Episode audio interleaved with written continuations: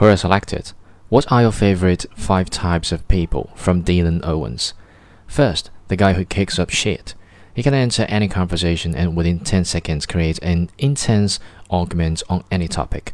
It doesn't even matter what it's about. He'll show up and kick up shit. These guys are always fun to be around, just to see the chaos they create. Second, the guy who doesn't give a shit. The world could be burning, the human race could be dying, and this guy would just be sitting there chilling. Nothing fazes him. You could chop your head off in front of him, and he'd glance at it and just go back to chilling. He always helps everyone calm down just from his pure lack of fucks to give. Third, the guy who gives shit and takes shit.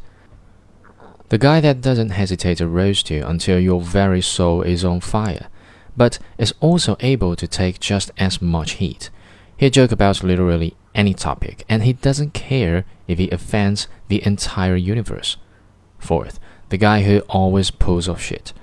He sleeps through class, ignores teachers, and never does his work. But then the night before, he stays up until 2 in the morning and does everything perfectly. Nobody knows how he does it, and he does it.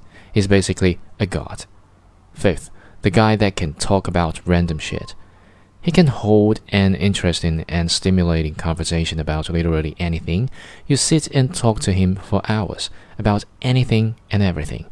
Afterward, you don't even remember what you talked about, you just remember it was awesome.